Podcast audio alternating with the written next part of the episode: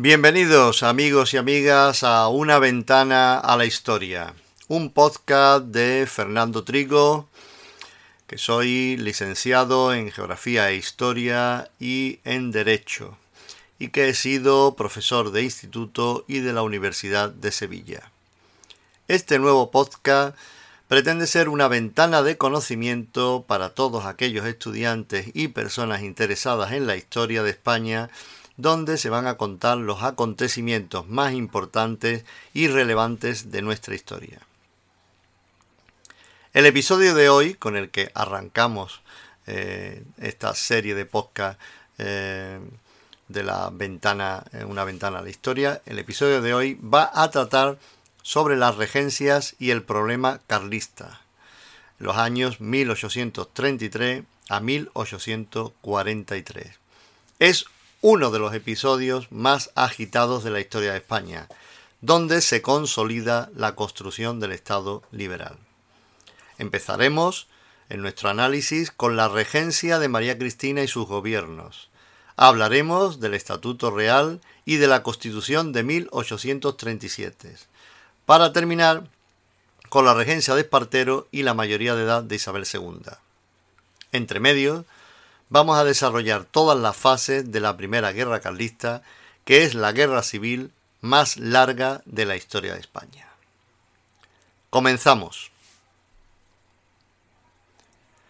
Tras la muerte de Fernando VII y de acuerdo con lo establecido en la pragmática sanción, que fue una ley promulgada por el rey para regular la sucesión al trono y que permitía que las mujeres pudiesen acceder al trono, es proclamada reina su hija Isabel II, con solo tres años. Actuando como regente la reina viuda María Cristina de Borbón, que se apoyó en el ejército liberal para mantener a su hija en el trono. Los grupos favorables al absolutismo se negaron a reconocer a Isabel como sucesora de Fernando VII. Se sublevaron y proclamaron a don Carlos María Isidro, hermano de Fernando VII, como rey de España. La consecuencia de todo esto es el comienzo de una guerra civil que enfrentó a los partidarios de don Carlos, defensores del absolutismo, y a los partidarios de Isabel, defensores de la legalidad del trono. Este enfrentamiento se conoce como Guerra Carlista y fue un conflicto que aceleró el proceso de la revolución liberal en España. Los carlistas consideraban a la Iglesia como la institución que estructuraba la sociedad, se oponían a la centralización política, defendían los antiguos fueros y se oponían al liberalismo.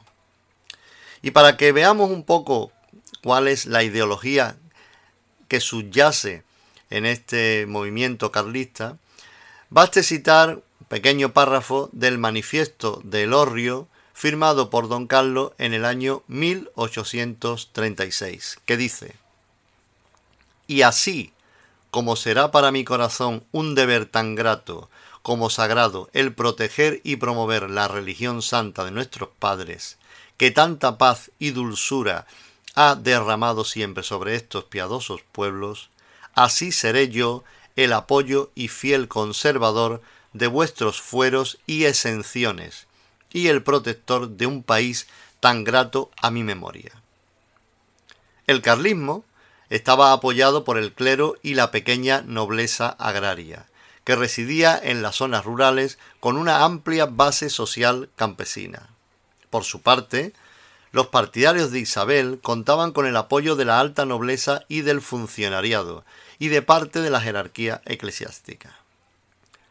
Para hacer frente al carlismo, los isabelinos pidieron la colaboración de los liberales, por lo que la regente María Cristina tuvo que acceder a las demandas de reformas de los liberales.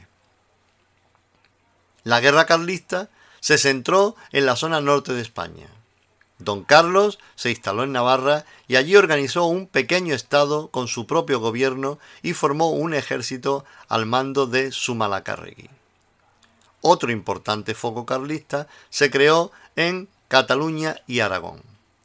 Sin embargo, la debilidad del carlismo propició discrepancia entre los partidarios de llegar a un acuerdo con los liberales, los llamados transaccionistas, y los defensores de continuar la guerra, llamados intransigentes.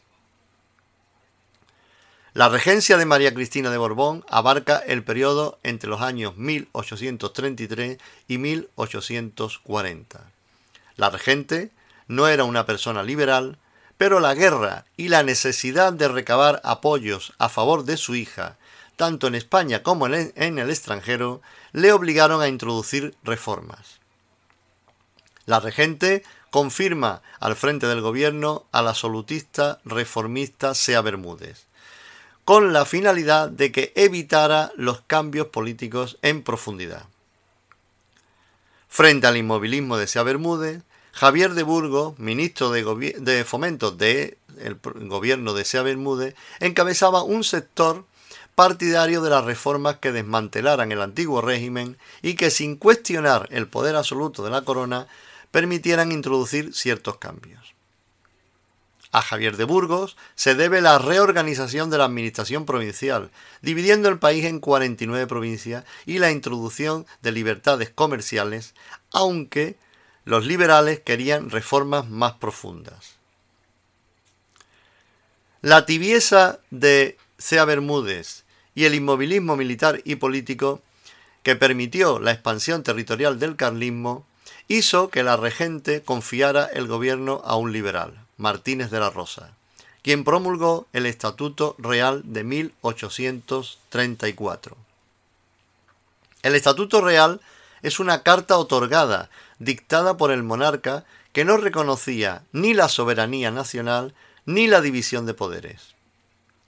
El estatuto configuraba unas cortes como una asamblea meramente consultiva, muy conservadora y elitista, que no aprobaba las leyes, tan solo podía hacer peticiones a la reina.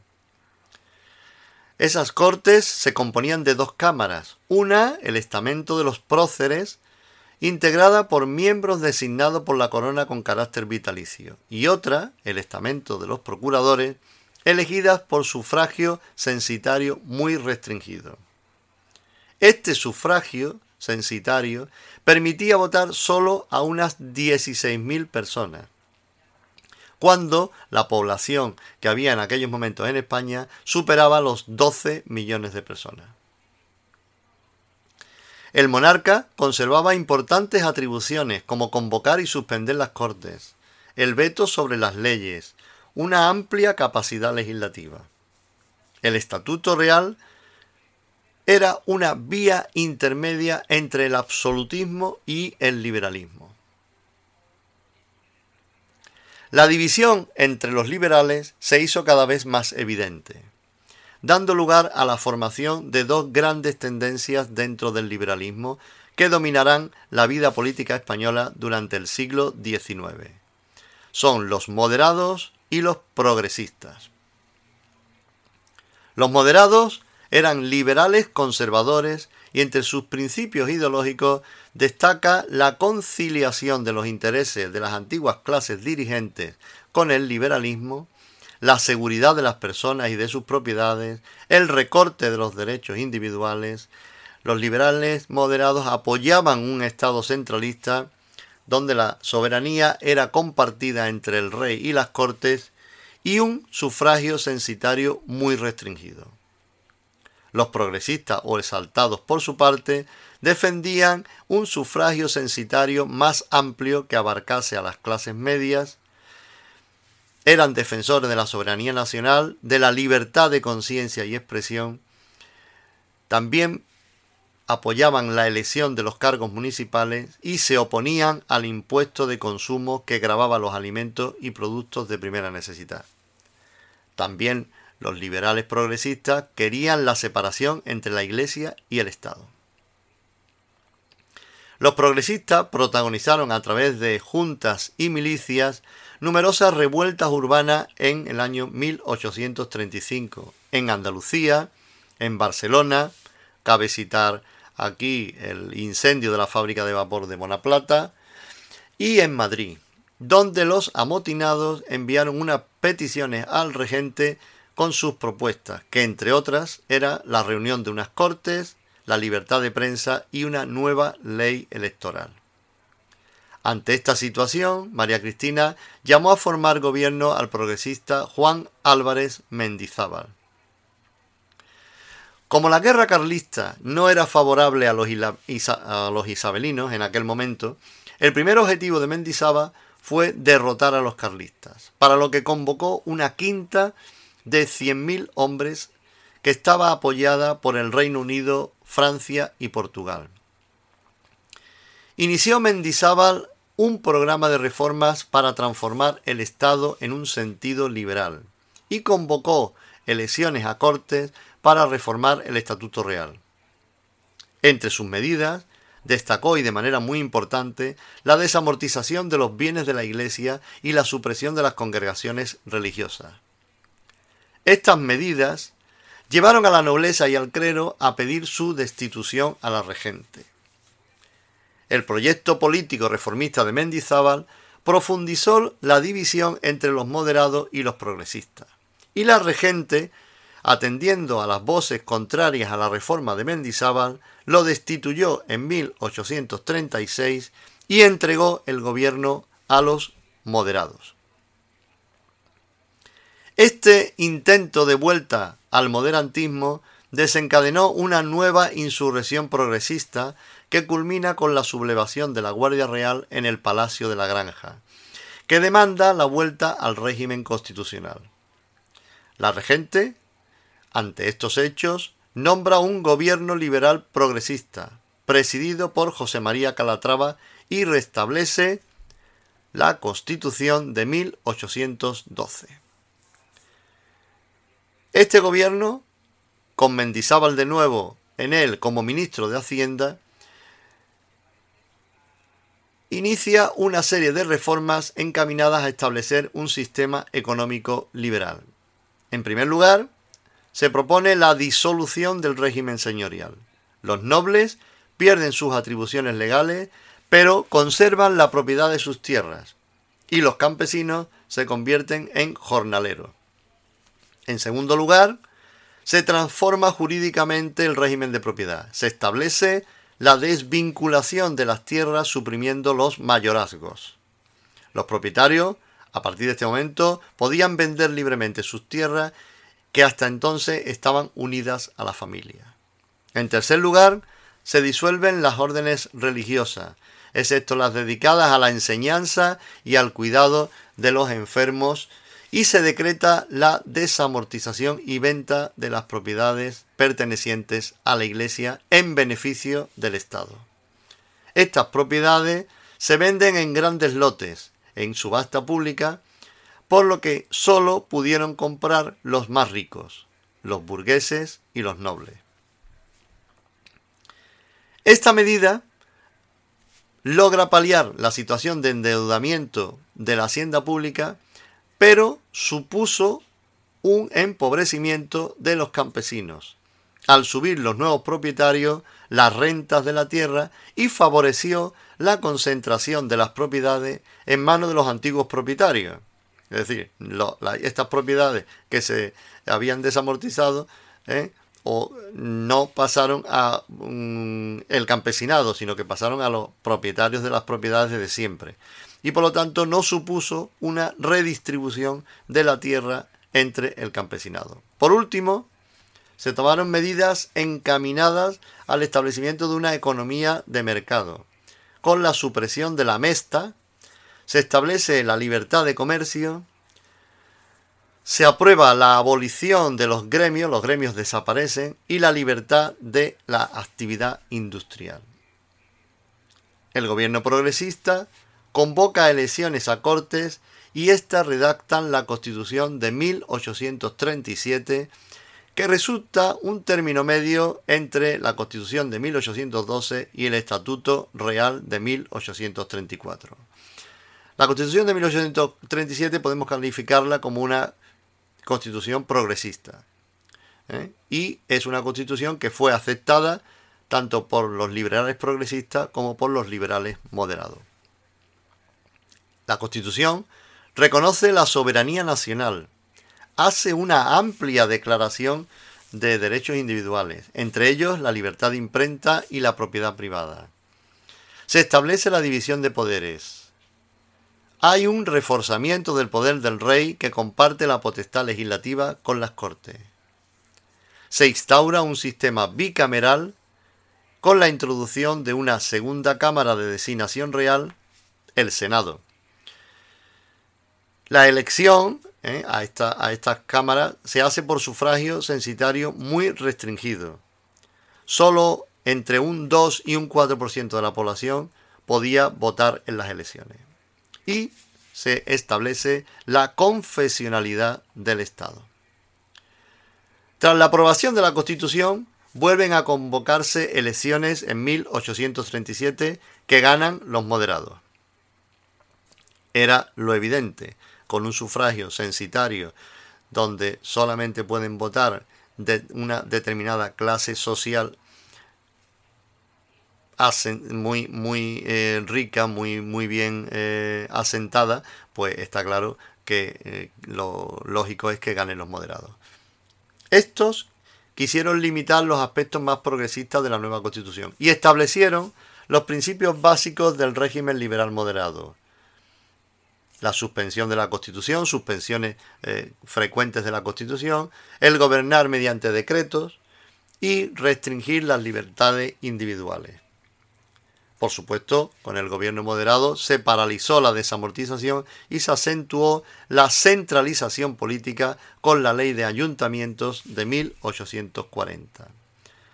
El apoyo de la regente a estas políticas provocó una insurrección generalizada en el verano de 1840, liderada por el general Espartero, que llevó a la renuncia de María Cristina y su salida del país. Ahora vamos a hablar sobre la primera guerra carlista. Eh, lo que hemos hecho antes, la hemos citado, hemos dado unas ligeras pinceladas de la guerra carlista, pero ahora la vamos a desarrollar, la vamos a analizar más en profundidad con sus fases y, su eh, resolución. La primera guerra carlista abarca un periodo entre el año 1833 y 1840, es decir, dura lo mismo que dura la regencia de María Cristina. El conflicto, conflicto armado, tuvo lugar principalmente en las provincias vascas, pero también se extendió a Navarra, partes de Cataluña, Aragón y Valencia. En definitiva, la guerra fue un reflejo de dos modelos de sociedad, el antiguo régimen y el Estado liberal, que eran defendidos por cada uno de los bandos enfrentados. Los isabelinos también llamados cristinos, tenían el respaldo de las clases medias urbanas, de los empleados públicos, de los mandos del ejército, de la alta nobleza y también de los liberales.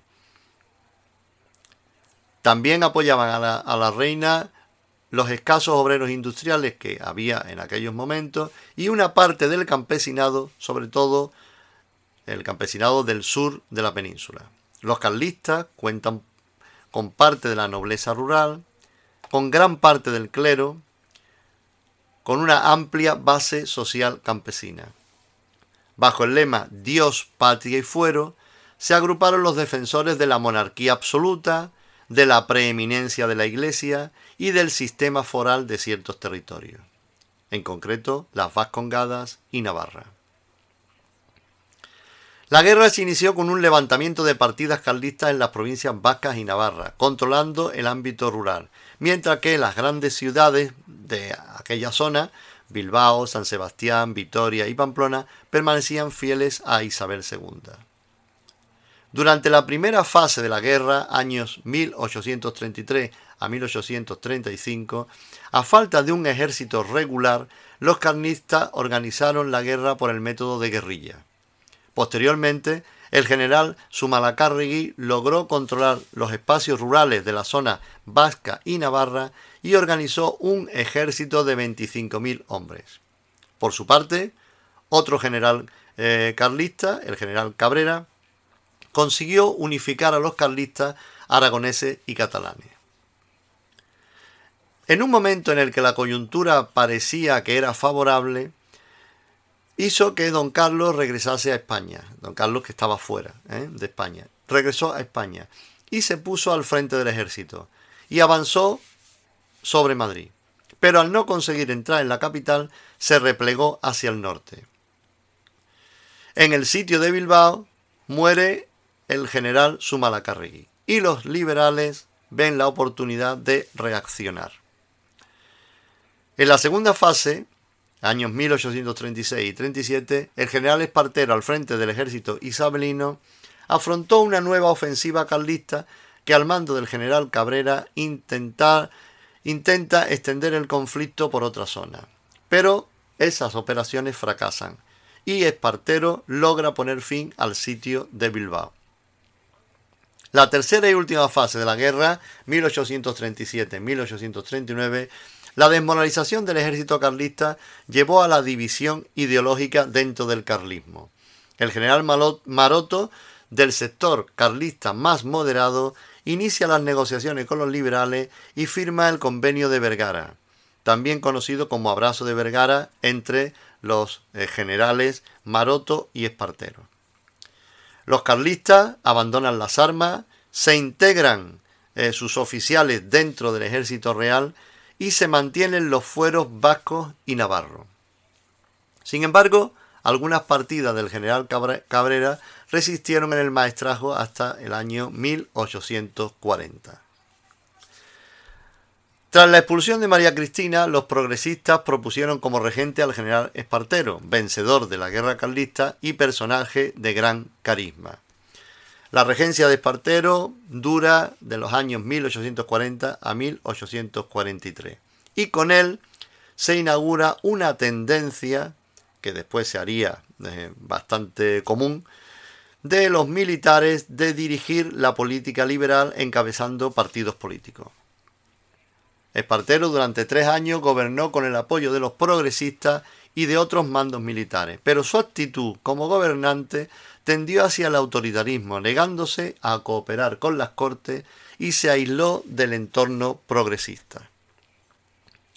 Una de las actuaciones más importantes del gobierno de Espartero fue la aprobación de un arancel librecambista que abrió el mercado español a los tejidos ingleses lo que provocó el levantamiento en Barcelona, cuyo sector textil se vio amenazado con este arancel librecambista. Espartero personalmente eh, fue a sofocar el levantamiento en Barcelona bombardeando la ciudad, lo que produjo cientos de muertos e importantes daños materiales. No parece que fuera esta la forma de acabar con el levantamiento o al menos de sofocar eh, las quejas del sector textil de, de Barcelona. Ante estos hechos, su propio partido le niega el apoyo y tras una sublevación militar impulsada por los generales Narváez y O'Donnell, Espartero abandona la regencia y se marcha al exilio. La quiebra del régimen progresista llevó de nuevo al poder a los moderados y ante la inviabilidad de nombrar un nuevo regente, que ya sería el tercero, las Cortes adelantan la mayoría de edad de Isabel II, que es investida reina de España con solo 13 años. Bien, hasta aquí este episodio sobre las regencias y el problema carlista, que inaugura el podcast Una ventana a la historia. Espero que haya sido de vuestro interés, que os haya gustado y os invito a seguir escuchando los próximos episodios que periódicamente voy a publicar. Nos vemos en el siguiente episodio. Muchas gracias por vuestra atención.